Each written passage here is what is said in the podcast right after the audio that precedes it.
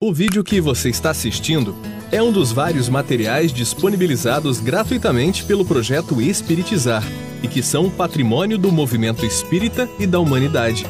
Na descrição do vídeo você encontra indicação de outros materiais relacionados a este assunto.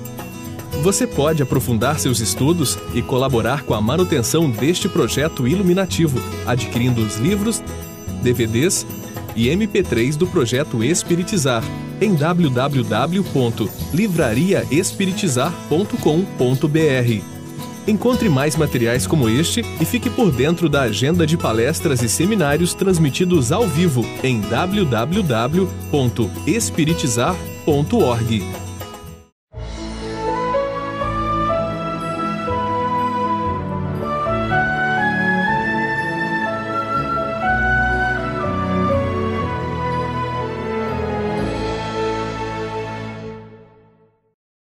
Para entender as estruturas da família, da família, do, das estruturas psíquicas que vão repercutir na vida em família, é necessário que nós entendamos que a, a evolução do ser em uma determinada existência, ela começará sempre na concepção, passa pela vida intrauterina, depois do nascimento para primeira, pela primeira infância, que vai até mais ou menos os sete anos. Depois da primeira infância, nós temos a segunda infância, que começa em torno dos 12 para 13 anos.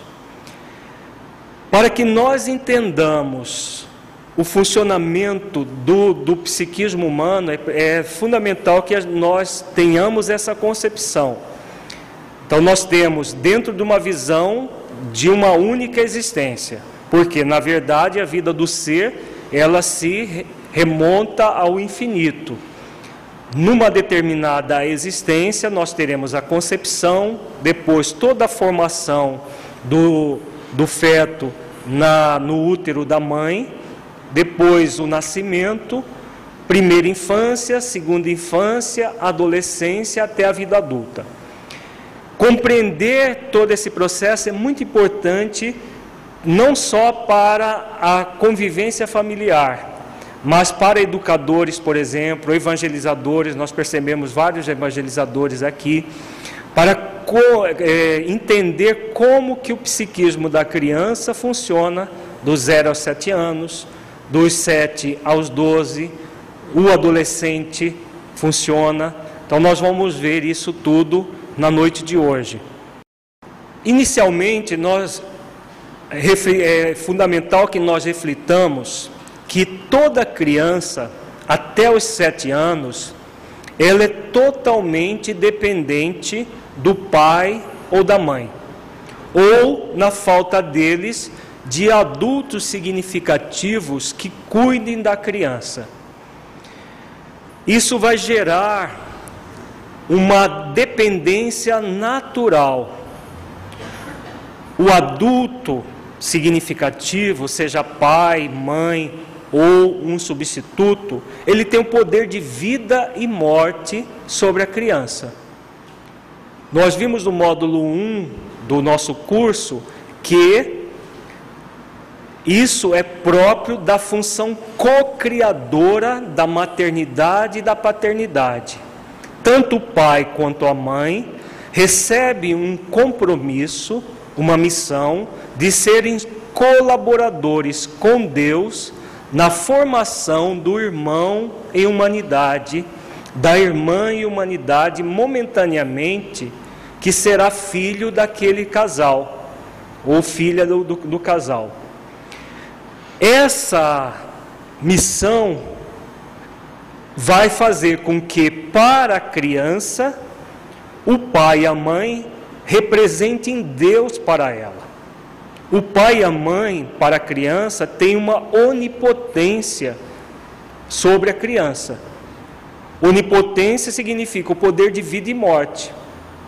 Por exemplo, se um pai, uma mãe abandona uma criança recém-nascida e ela não for encontrada por um adulto que cuide dela, ela perecerá em pouco tempo. talvez 48 horas, no máximo 36 horas, é, a 36, 48 horas, essa criança está indo a óbito, está desencarnando. Por quê? Enquanto que nos animais, por exemplo, os répteis, acabou de nascer, eles já se cuidam sozinhos, os répteis, os peixes, os ah, únicos animais que, se, que cuidam dos filhotes são os mamíferos e as aves, assim mesmo por um período bem curto comparado com o ser humano. No caso do ser humano, qualquer criança até mais ou menos sete anos, se não houver alguém que cuide dela, ela perecerá. Ela realmente não tem como subsistir. Se ela tiver uma, por exemplo, às vezes nós vemos nas, nas ruas crianças de 5, 6 anos, mas elas andam em grupo. Então, às vezes, tem uma criança mais velha junto com ela, um adolescente, que faz os cuidados mais é, básicos dessas crianças. Mas, comumente, a criança até os 7 anos não consegue se manter. Então, ela é totalmente dependente dos adultos. Por isso, os pais, eles representam Deus para a criança. Eles têm uma onipotência, um poder de vida e morte sobre ela.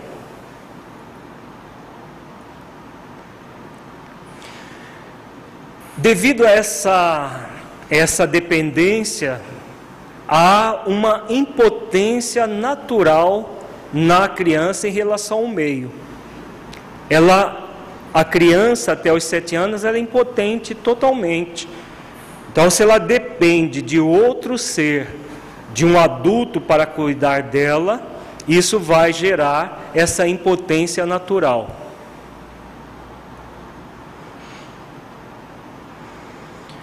Então, caso uma criança, como nós falamos, seja abandonada, ela não tem como se manter. Por que existe essa dependência natural? Se nós formos lá no livro dos Espíritos, quando fala sobre a infância, nós vamos ter as respostas. A infância do ser humano, ela é a mais dilatada de todos os demais seres da criação, exatamente pela necessidade da criança de aprender novos padrões, novos modelos de vida. A criança, ela já é um espírito imortal que está retornando ao corpo. Se ela é um espírito imortal, imortal, que está retornando ao corpo, ela já traz uma série de bagagens anteriores. Mas para que ela está retornando ao corpo? Ela está retornando ao corpo exatamente para aprender novos modelos. Porque se aqueles modelos que ela já tivesse adquirido fossem suficientes, ela não reencarnaria mais.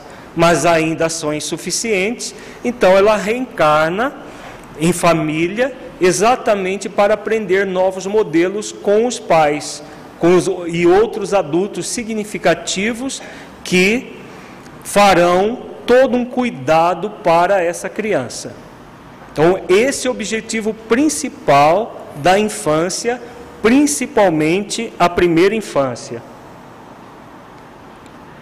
Então, por isso que o pai e a mãe têm uma onipotência transitória sobre a criança. Essa onipotência ela é decorrência da missão de cocriar do pai e da mãe, que recebe a missão de colaboradores. O grande problema nessa questão é que muitos, ao invés de apenas utilizar a onipotência natural, que é esse, esse cuidado da criança, assume uma posição prepotente, juntamente com a onipotência. Então, a diferença de onipotência e prepotência, para nós entendermos bem o que vai ocorrer. Onipotência é aquele poder de vida e morte. Se o pai e a mãe não cuidam e não tiver substituto, a criança morre, perece. Então ele, ela, eles necessitam cuidar da criança para que ela se mantenha. Então eles têm o poder, quase que absoluto sobre a criança. É um espírito criado por Deus, que é onipotente de fato, e Deus, ao mesmo tempo que é onipotente, coloca para nós, pais e mães, uma onipotência transitória. Mas nós, como nós estamos num planeta de expiações e provas, e ainda somos pessoas ainda muito é, imperfeitas, o que vai acontecer? As nossas imperfeições vêm à tona. E aí surge a prepotência. A prepotência é aquele poder de subjugar o outro, de subjugar o filho. Essa prepotência vai gerar ferimentos psíquicos nos filhos. E muitas vezes esses ferimentos psíquicos já são uma repetição daquilo que o adulto, o pai e a mãe receberam dos próprios pais. Então, por exemplo, um pai que foi maltratado pelo seu pai quando criança, ele tende a repetir de uma forma subconsciente o mesmo tratamento pelo, para o seu filho. Se ele não transformar essa dificuldade, ele poderá gerar aquilo para o seu filho, a mesma coisa para o filho. Porque é uma forma subconsciente de se vingar do filho. Ele se vinga no filho, projetando no filho o pai que ele teve. Tá? A pessoa às vezes nem ela só vai se dar conta depois que já fez a mesma coisa que ela fez, que ela recebeu.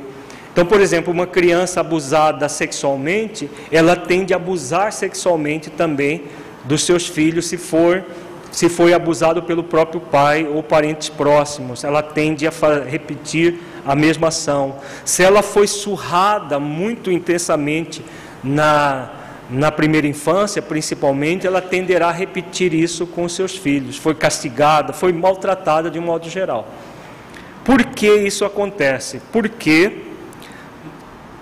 essa criança que nós somos, ela não morre nunca. Quando nós crescemos, nós mantemos a criança dentro de nós, mas não uma criança é, qualquer, é a criança psíquica, a criança interna que permanece dentro de nós. E se a criança foi maltratada, como é um padrão comum vivido na, na, nas famílias, um, num planeta de expiações e provas, que é o desamor e o pseudo-amor, o que vai acontecer? Nós vamos ter muitos ferimentos psíquicos. Então, é comum nas nossas famílias haver uma educação castradora ou uma educação permissiva. A castradora proveniente do desamor e a permissiva do pseudo-amor. Se nós temos uma educação castradora ou permissiva, isso vai gerar lesões na nossa criança. Essas lesões, elas vão se manifestar durante toda a vida do ser, enquanto não houver uma ressignificação. Na noite de hoje, inclusive, nós vamos propor para todos vocês e os telespectadores da TVC que nós façamos uma vivência para curar a nossa criança interior. É uma vivência e fundamental para o nosso equilíbrio, que nós busquemos curar a nossa criança interior que está muitas vezes ferida.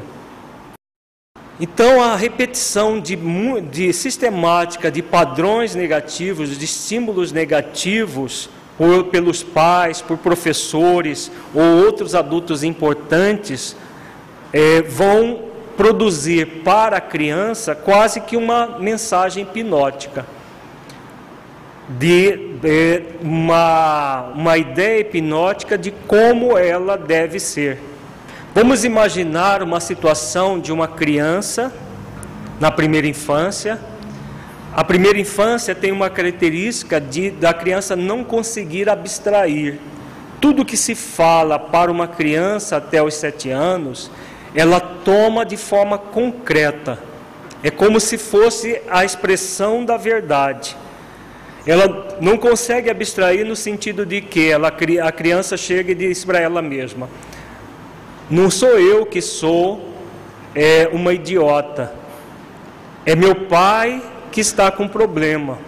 É minha mãe que está com problema. A criança pequena não consegue abstrair. Ela não consegue separar os problemas que são dela do pai e da mãe.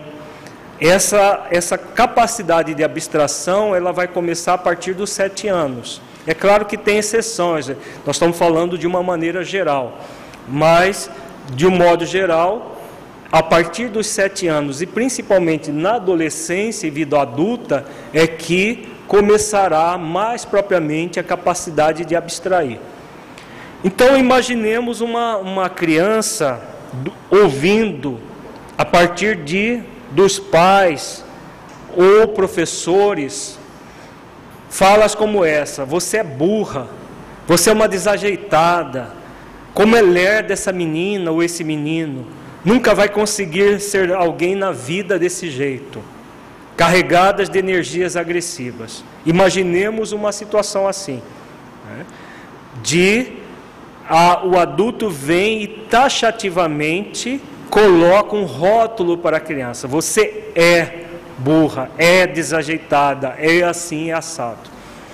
Cada fala dessa representa, do adulto significativo, representa uma ordem para a criança, para que ela realmente passe a ser assim.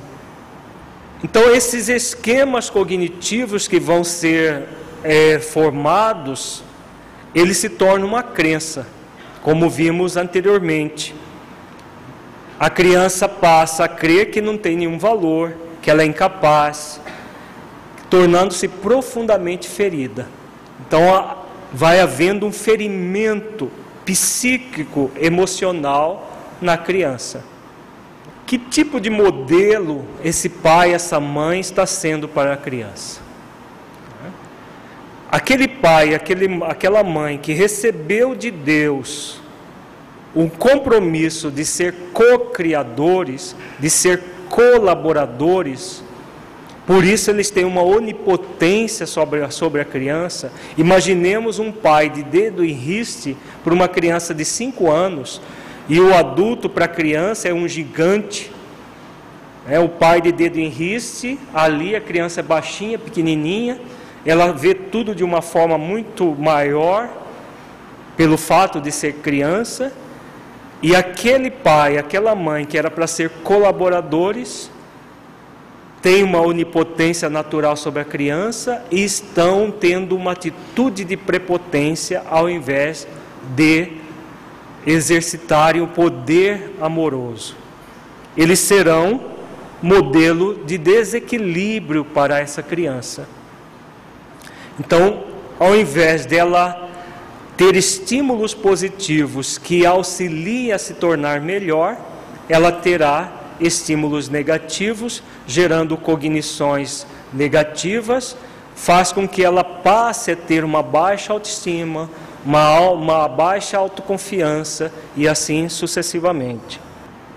Então a criança vai, vai se tornando cada vez mais ferida, cada movimento de onipotência, de prepotência do pai ou da mãe, de outros adultos significativos, como os professores, evangelizadores também. Às vezes a gente vê evangelizador chamando a criança dentro de centro espírita de burra, de desajeitada, desobediente, né? e outros adjetivos que jamais deveriam estar acontecendo dentro da, da das salas de aula nos centros espíritas, isso tudo vai gerando feridas para a criança. Ela vai se tornando extremamente ferida.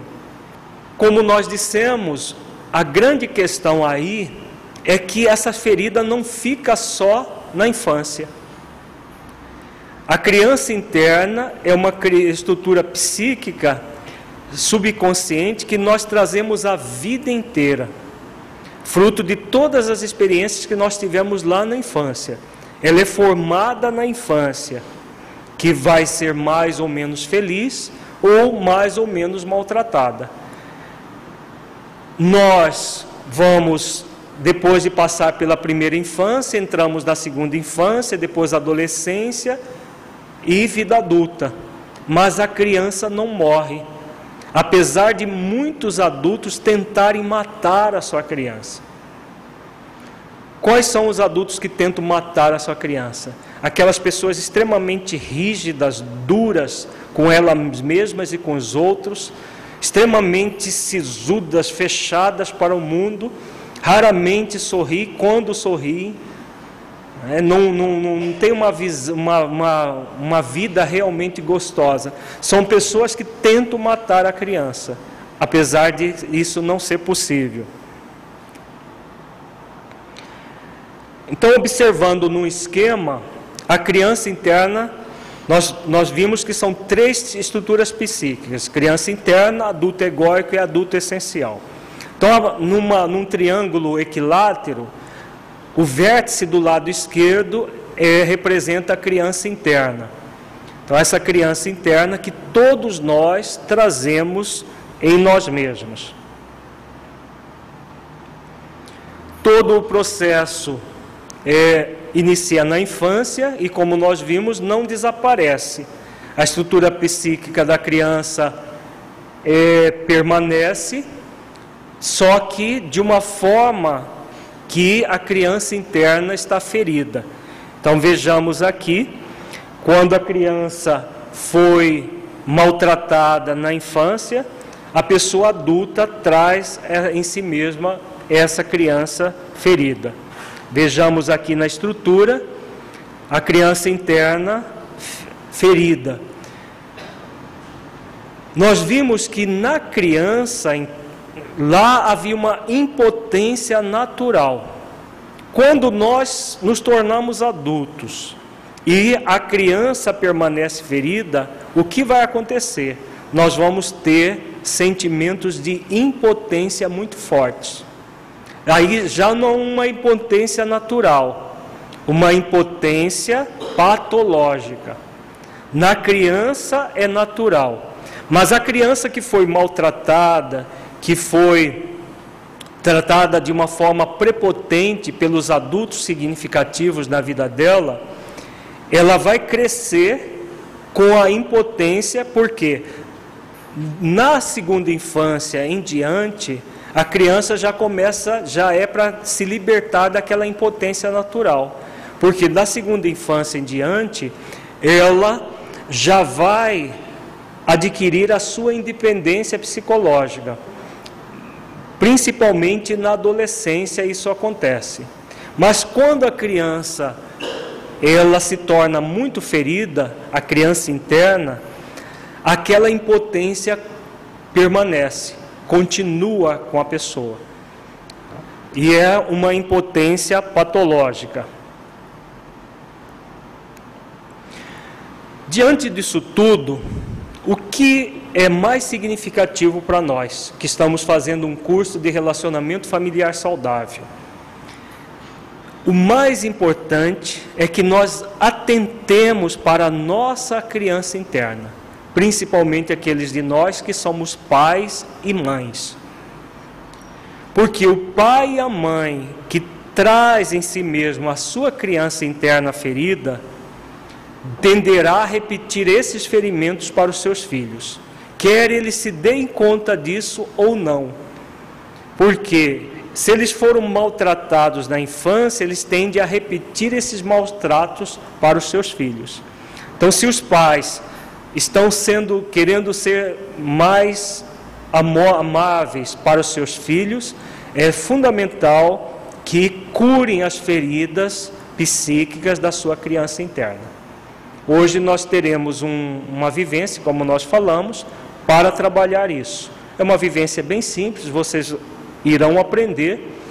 Nós estamos gravando em DVD também o trabalho poderão aprender aqui, depois poderão fazer em casa essa vivência que é fundamental. Todos aqueles que, aqueles de nós que tivemos alguma uma infância um pouco mais difícil, que fomos, que os, os nosso nosso pai, nossa mãe nos colocavam adjetivos negativos para nós, outras vezes, às vezes até nos surravam Né? As, muitas vezes com boas intenções, mas mal direcionadas, e outras vezes até com sentimento de ódio mesmo, de raiva, de vingança, movido pelas situações do passado. Então, esses modelos negativos baseados no desamor e no pseudo-amor, que nós aprendemos com os nossos pais, os nossos avós, vão gerar uma outra estrutura psíquica, que é o adulto egóico. Todos nós, reencarnados, vamos receber influências, positivas ou negativas. As influências negativas vão começar a gerar ferimentos na criança, mas não só ferimentos na criança, vai gerar também um aprendizado pela criança, que vai começar na primeira infância, vai se aprofundar na segunda, na adolescência e culminar com a criação do adulto egóico, aliás, com a criação não, com o reforço do adulto egóico porque nós trazemos essa estrutura egóica de outras existências é, que nós tivemos no passado. O adulto egóico é formado a partir dos sentimentos de onipotência e de prepotência. Como que o adulto egóico é formado? A partir da segunda infância, a criança já começa a abstrair ela começa a separar aquilo que é dela, aquilo que é do pai, da mãe. Mas ao mesmo tempo que ela consegue abstrair, ela, ela assimila muitas das coisas negativas do seu pai e da sua mãe. E já começa a querer ter uma independência. Mas a independência na segunda infância ainda é muito relativa. A independência maior vai acontecer na adolescência. Muitos pais não entendem por que os seus filhos adolescentes se tornam tão rebeldes. Porque é natural na adolescência essa rebeldia. O adolescente, ele começa a desenvolver toda uma onipotência. O adolescente, ele quer ser onipotente no sentido de que ele quer ter uma independência psicológica, emocional, nem sempre financeira. A maioria deles nem querem independência financeira porque vão precisar trabalhar para ter a independência financeira. Mas querem ter uma independência psicológica, emocional. Querem sair e não dar satisfação para onde foram. Querem é, fazer os deveres de, de, da escola quando eles acham que deve ser e não quando é preciso realmente.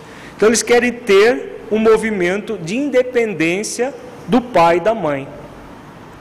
Isso tudo vai gerando no adolescente uma onipotência natural.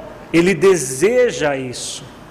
Mas para que essa onipotência prevaleça, ele se coloca de forma prepotente. Então é muito comum o adolescente, além de querer ter a independência, ele agir com agressividade, ele tende a entrar no movimento de contrapor os limites. E muitos pais, muitas mães, nessas circunstâncias, ficam sem ação. Mas por que? Meu filho era tão bonzinho quando era criança, era tão dócil, era tão assim, era tão assado, e agora ficou adolescente, está respondão, está isso, está aquilo. É natural, porque ele deseja essa onipotência e age com prepotência. Um adolescente que fosse bonzinho, quietinho, paradinho, ou ele está com verminose muito grave, né? ou ele está doente emocionalmente de uma forma desesperadora, doente mesmo. É como verminose tipo do jeca tatu já não existe mais, muito provavelmente que seja um problema emocional. Adolescente que você falou para ele, na primeira fala ele fala assim, seja, está doente. Não é normal em adolescente isso. Da mesma forma, aquele adolescente extremamente rebelde, extremamente prepotente, que tudo é não, e tudo ele está esbravejando, tudo ele é do contra, também está doente. Porque são dois extremos: aquele bonzinho que não fala nada e aquele encapetado que quer arrebentar com tudo, todo quanto é limite, ele quer acabar com ele. Então, isso tudo vai produzir mais tarde essa tentativa de onipotência e de prepotência vai produzir o adulto egóico. Então, tudo aquilo que nós é, aprendemos de negativo com os nossos pais vão formar a nossa personalidade egóica.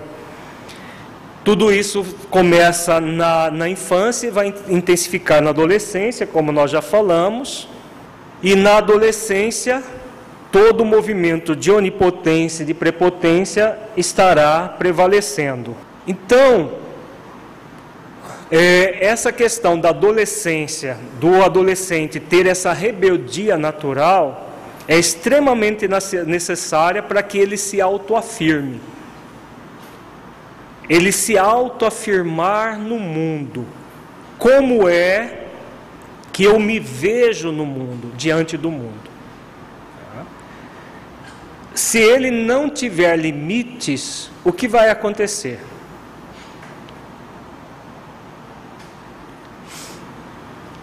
Se o adolescente não tiver limite, não, não, não buscar essa, essa situação de contrapor com os limites, ele está doente. Se ele contrapõe de uma forma muito intensa, também ele estará é, doente. O que, ele, o que ele move o adolescente? O que move o adolescente é ele viver sem nenhum limite. Muitos pais, nessas circunstâncias, tiram os limites, se tornam permissivos. Por quê? Porque é muito mais cômodo. Imagina um adolescente, desde manhã, até o final do dia. Eu quero, eu quero, eu quero ir, eu quero tal coisa, eu quero ir repetindo, repetindo como um disco furado. Não há ouvido que resista a isso, mas deveria resistir.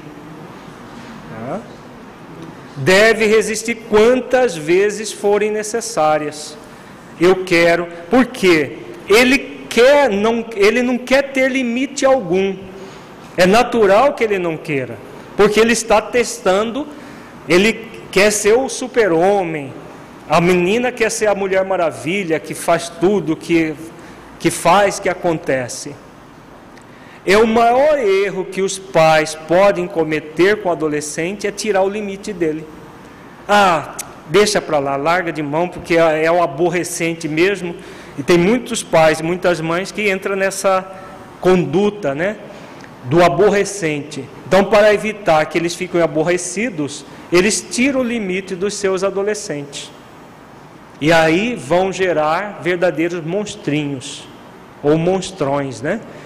Que diante de um limite que a própria sociedade nos coloca, porque não é possível viver sem limites em sociedade, a pessoa que vive sem limites se torna psicopata.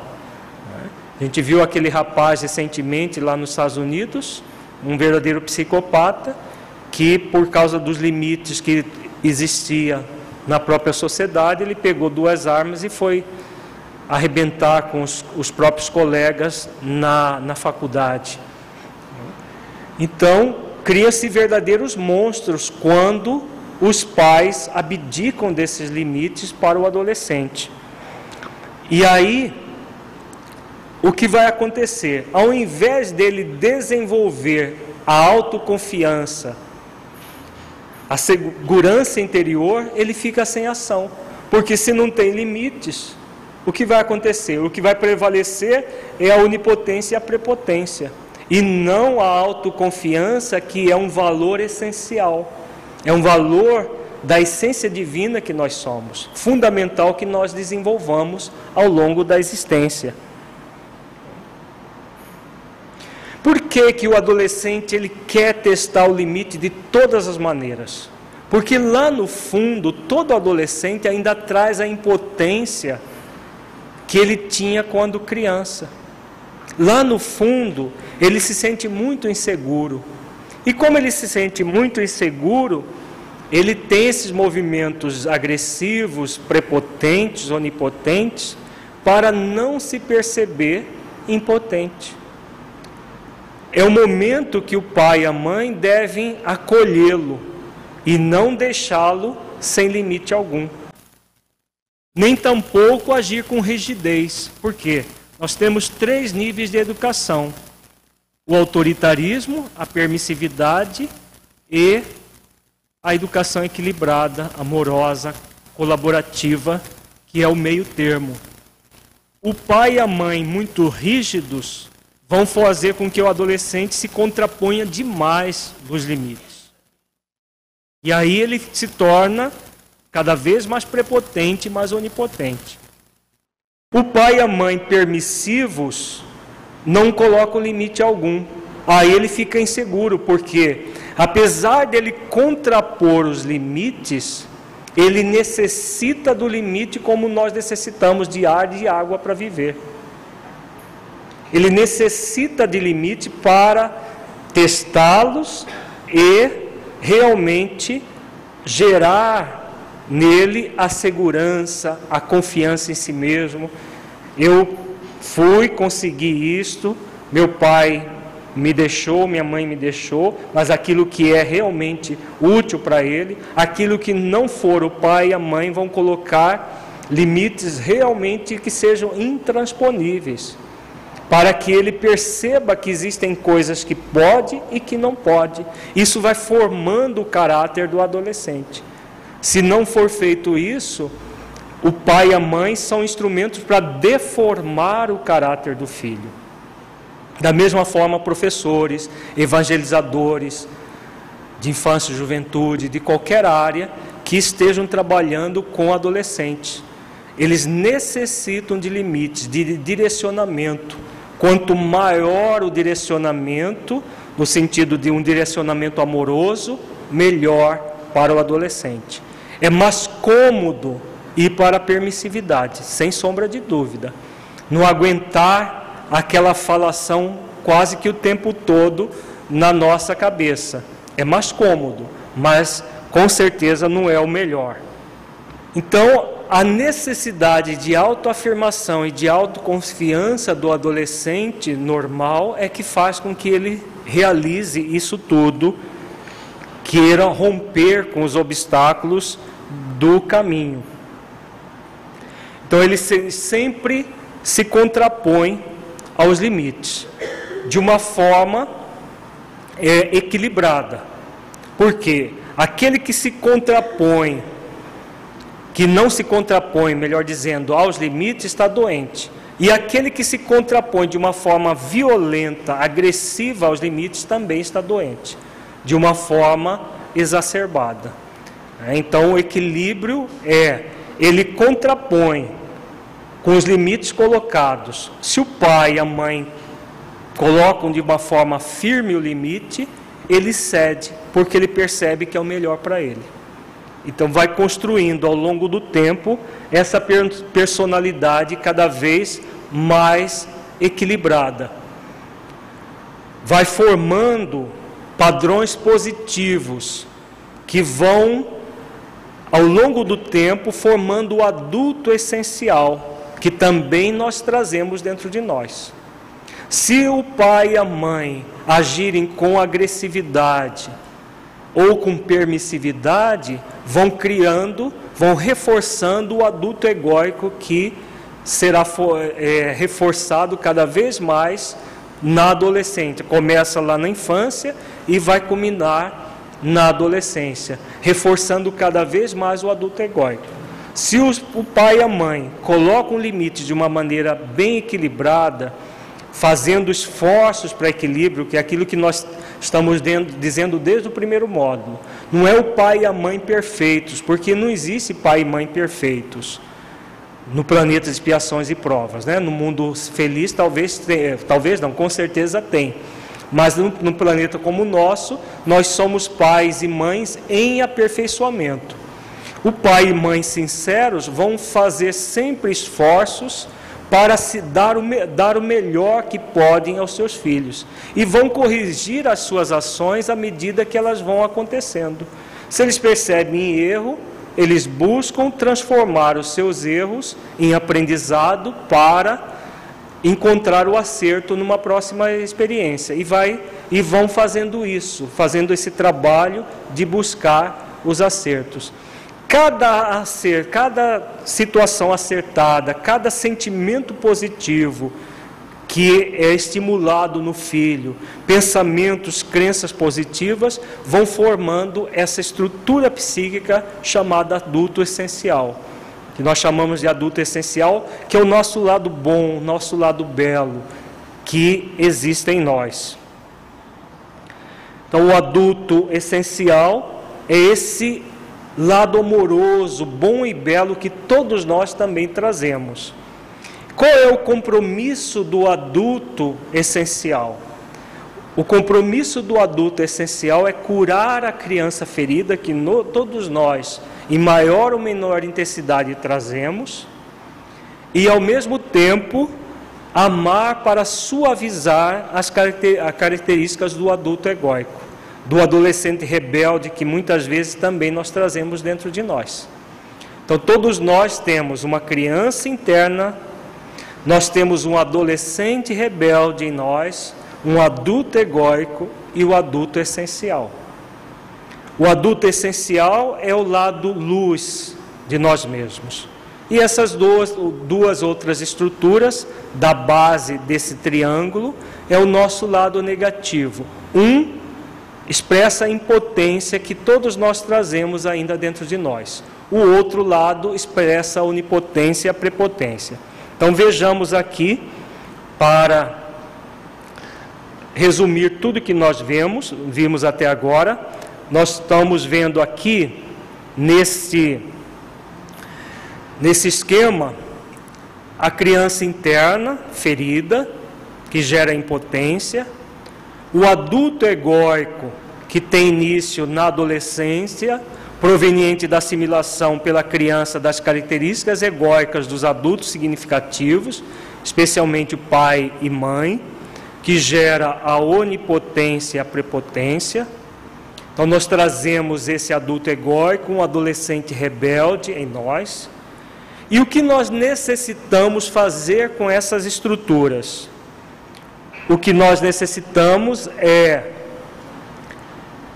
buscar o adulto essencial que nós somos, que traz em si mesmo o poder real, que poder que nós trazemos em nós? o poder de realizar ações de transformação da nossa vida para melhor. Todos nós temos esse poder, é um grande poder que nós trazemos em nós. A onipotência e a prepotência são falsos poderes, são falsos poderes que nos prejudicam. A impotência é uma falsa ausência de poder. Então, o que nós necessitamos? como seres imortais em evolução. Nós precisamos do amor para curar a nossa criança interna ferida. O que o amor vai fazer com a nossa criança interna ferida? O amor incondicional no, da nossa própria essência divina vai acolher vai fazer um acolhimento do adulto à sua criança. Essa, esse acolhimento vai tornar a criança interna ferida uma criança interna feliz. Como nós dissemos, para ser pai e mãe amorosos, nós necessitaremos curar a criança interna. Se nós não curarmos a nossa criança interna, tenderemos a repetir as feridas que tivemos com os nossos filhos. Então, o amor para curar é a, é a, a, a função primordial do adulto essencial. Curar a sua criança interna.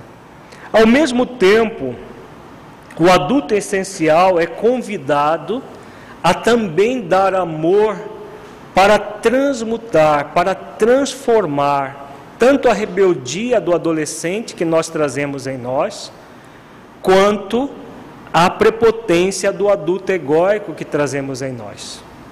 Então, esses sentimentos, prepotência, rebeldia, elas aparecem todas as vezes que nós somos colocados em xeque.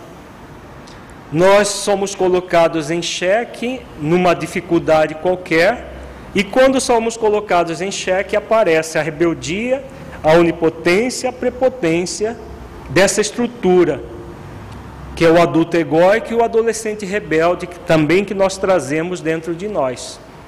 Nós necessitamos suavizar, transmutar essas energias também.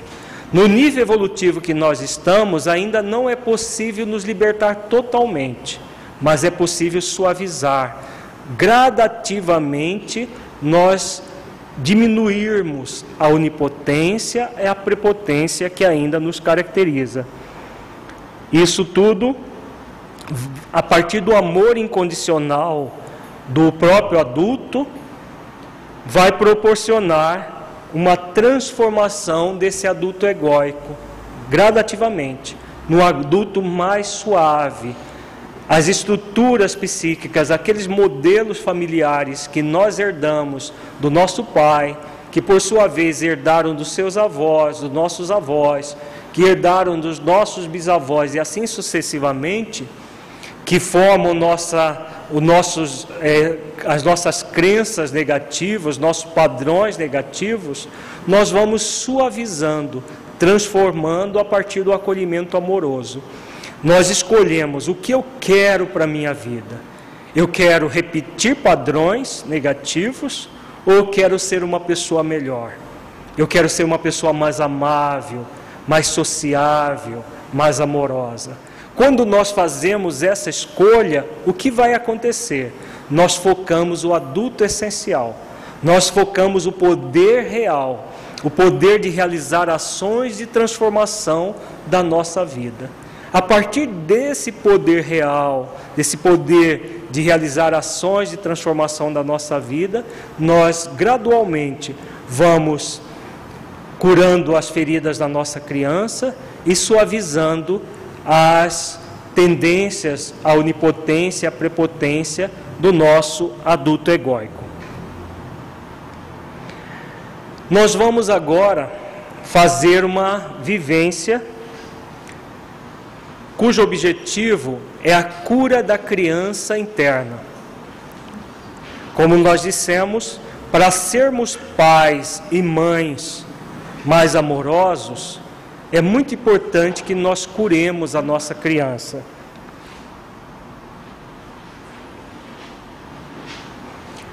Então, nós, o exercício é muito simples. Nós vamos fazer um relaxamento físico e mental, apesar da, da hora não ser tão própria para fazer meditação, mas nós vamos com um pouquinho de esforço, nós poderemos fazer a meditação sem dormir. Porque meditação dormindo não existe.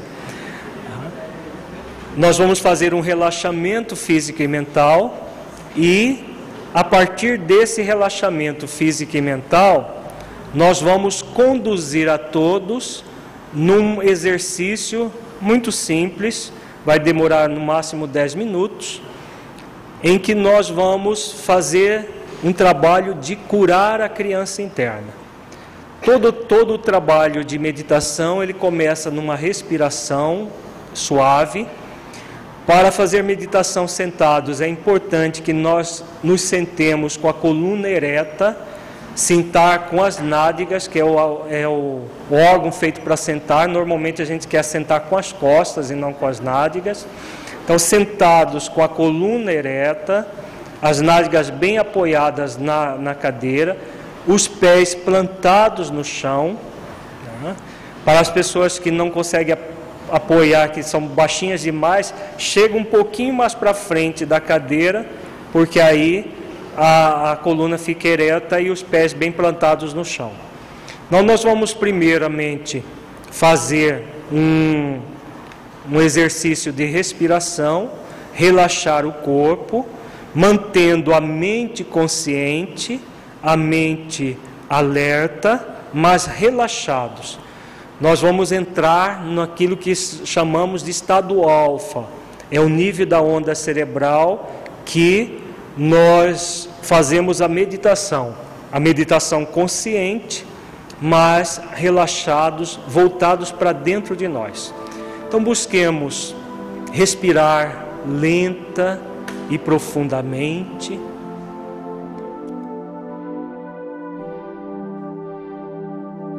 Buscando inspirar pelas narinas, sentindo o ar entrando pelas narinas até os pulmões. À medida que for respirando, sentindo o abdômen subindo ao inspirar, descendo ao expirar.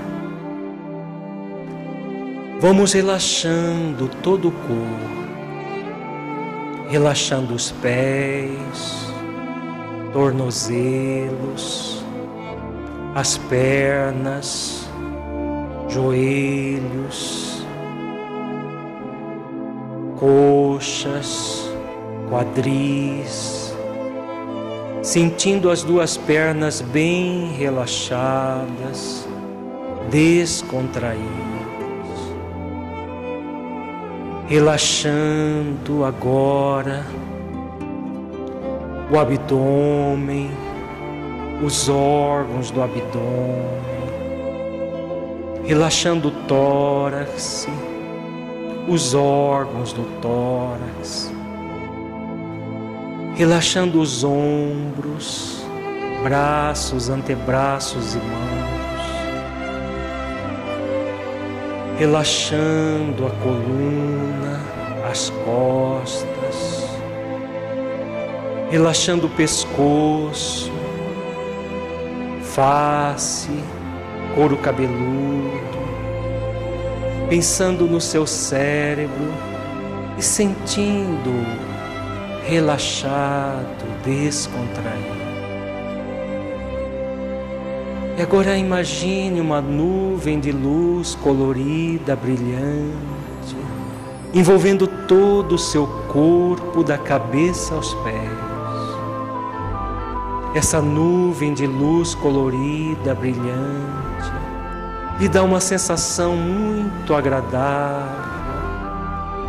Amplia cada vez mais o seu relaxamento e a sua paz.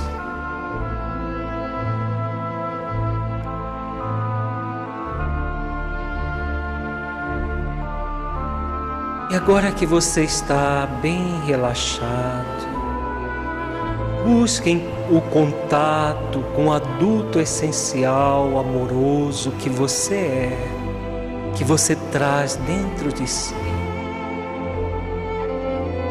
Entre em contato com os sentimentos de amor, de generosidade, de compaixão que você traz dentro de si mesmo. Intensifique esses sentimentos dentro de você. Perceba que você é assim. Você traz em si mesmo esses sentimentos amorosos. Conecte com esses sentimentos.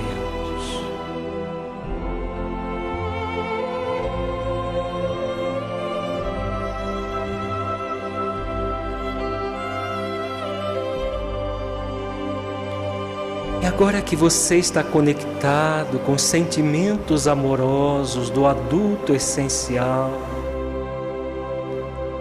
busque recordar-se de uma situação da sua infância na qual você sentiu rejeitado, humilhado, tratado de maneira insensível. Uma situação da sua infância em que você se sentiu de alguma forma desamado, rejeitado, incapaz de ser amado. Pode ser uma ou mais situações. Recorde-se desse momento da sua infância, trazendo as imagens, os seus sentimentos, emoções durante esses eventos.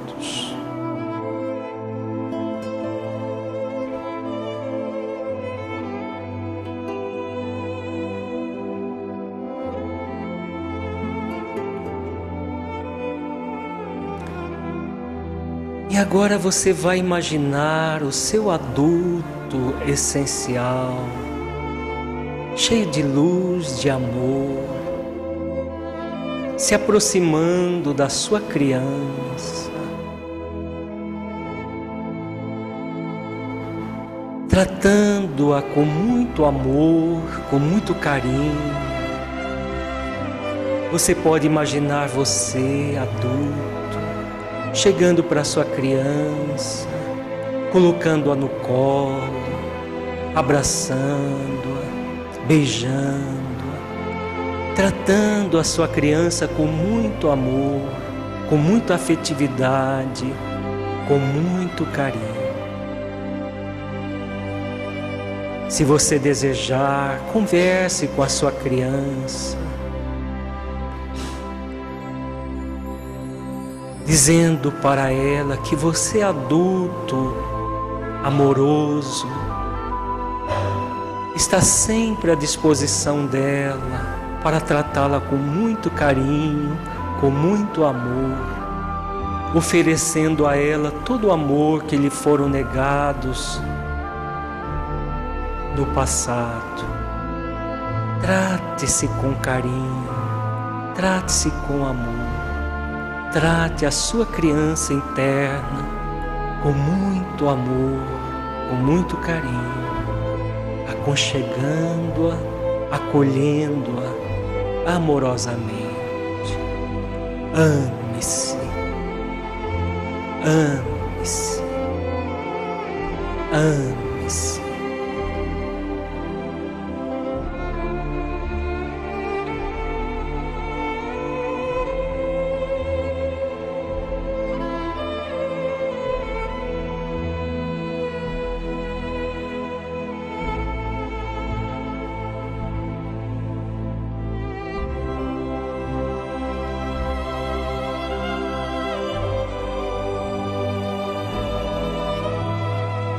Acolha com muita compaixão, com muito amor a sua criança, fazendo com que ela se sinta muito feliz, muito amada.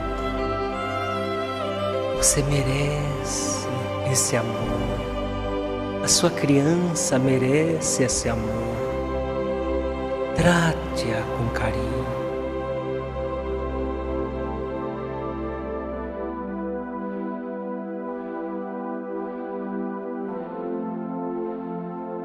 Busque fazer com que a sua criança se sinta aconchegada, muito amada.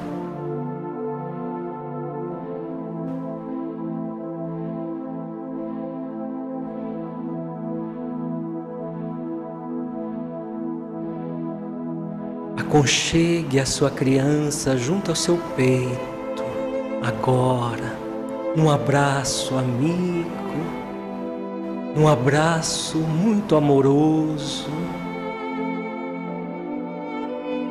para que a sua criança sinta que você adulto está sempre com ela. Você adulto essencial, amoroso, está sempre com ela em todos os momentos. Ame-se. Ame-se. Ame-se. Carinho pela sua criança.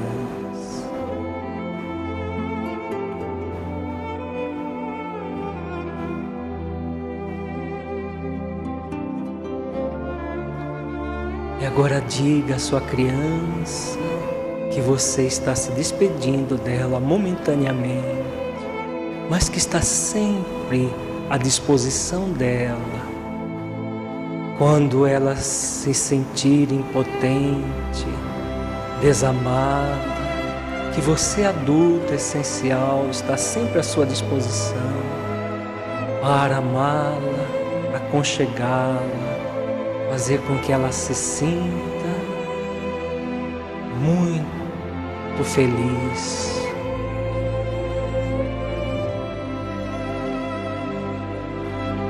E agora lentamente você vai retornar ao seu estado de vigília, trazendo fixada na mente, no coração, este momento de amor, de ressignificação essencial. Vá movimentando o corpo bem devagar. E quando desejar, pode abrir os olhos, sentindo-se profundamente bem, profundamente em paz.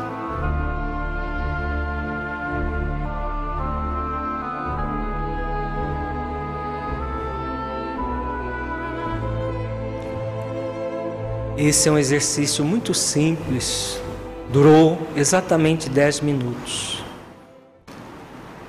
Que nós podemos realmente curar as nossas feridas interiores e nos tornar, em decorrência disso, pais e mães melhores para os nossos filhos. É muito simples que nós façamos essa vivência pelo menos três vezes por semana. Muitas das dos sentimentos de impotência que nós trazemos ainda hoje é decorrência dessas feridas que nós trazemos. Fazendo exercícios como esse, a nossa autoconfiança vai ampliando cada vez mais a nossa capacidade de lidar com as nossas dificuldades se torna cada vez maiores. É muito simples. Faz um, um relaxamento, se desejar, pode colocar uma música suave. Depois do relaxamento, sentindo o corpo relaxado, entre em contato com os sentimentos amorosos dentro de si mesmo depois de, do contato com os sentimentos amorosos, lembre-se de uma situação da infância, por mais simples que seja. Às vezes, tem pessoas que não têm graves problemas na infância, outros têm problemas muito sérios. Mas qualquer situação que a criança sentiu e que nós recordarmos, vai ser útil trabalhar aquela situação. Recorda-se, depois de recordado, aí faz o encontro do adulto essencial amoroso, acolhendo a criança, colocando-a no colo, abraçando, beijando. Muito cuidado nesse momento para não tratar a criança como coitadinha. É tratar com amor e compaixão. Porque às vezes entra em cena não o adulto amoroso, o adulto essencial, mas o adulto egóico, superprotetor, que quer tratar a criança como coitada, com muita dosinha da criança e aí trata ela como coitadinha. Isso não é adequado, porque não ressignifica as feridas. Ao contrário, apenas é, mascara os problemas. O adulto amoroso trata a criança com compaixão. Apesar de que em português compaixão, dó, pena são sinônimos, são palavras sinônimas uma das outras, psicologicamente são sentimentos diferentes. Dó e pena são, é um sentimento menor, porque é ele é proveniente do pseudo-amor. é ver o outro como um coitado. Compaixão é como alguém digno de ser feliz. A pessoa vê com, de forma solidária ao outro. Todos nós temos direito de sermos felizes. A nossa criança interna tem o direito de ser feliz. E somente o adulto essencial, tratando-a com compaixão, é que vai acontecer isso. Muitas vezes nós recebemos essas feridas na nossa infância e ficamos esperando o amor de fora, o amor que o nosso pai não deu, o amor que a nossa mãe não deu, nós ficamos aguardando fora. Tem muita gente que projeta no esposo, na esposa, o amor que não receberam dos seus pais. E nós não nunca vamos é, curar as nossas feridas e a realmente preencher os nossos sentimentos amorosos com o outro, mas com aquilo que nós nos damos. Então é o nosso adulto que vai curar a nossa criança e não terceiros. Isso deve é os cuidados que nós vamos ter com essa técnica, com essa vivência.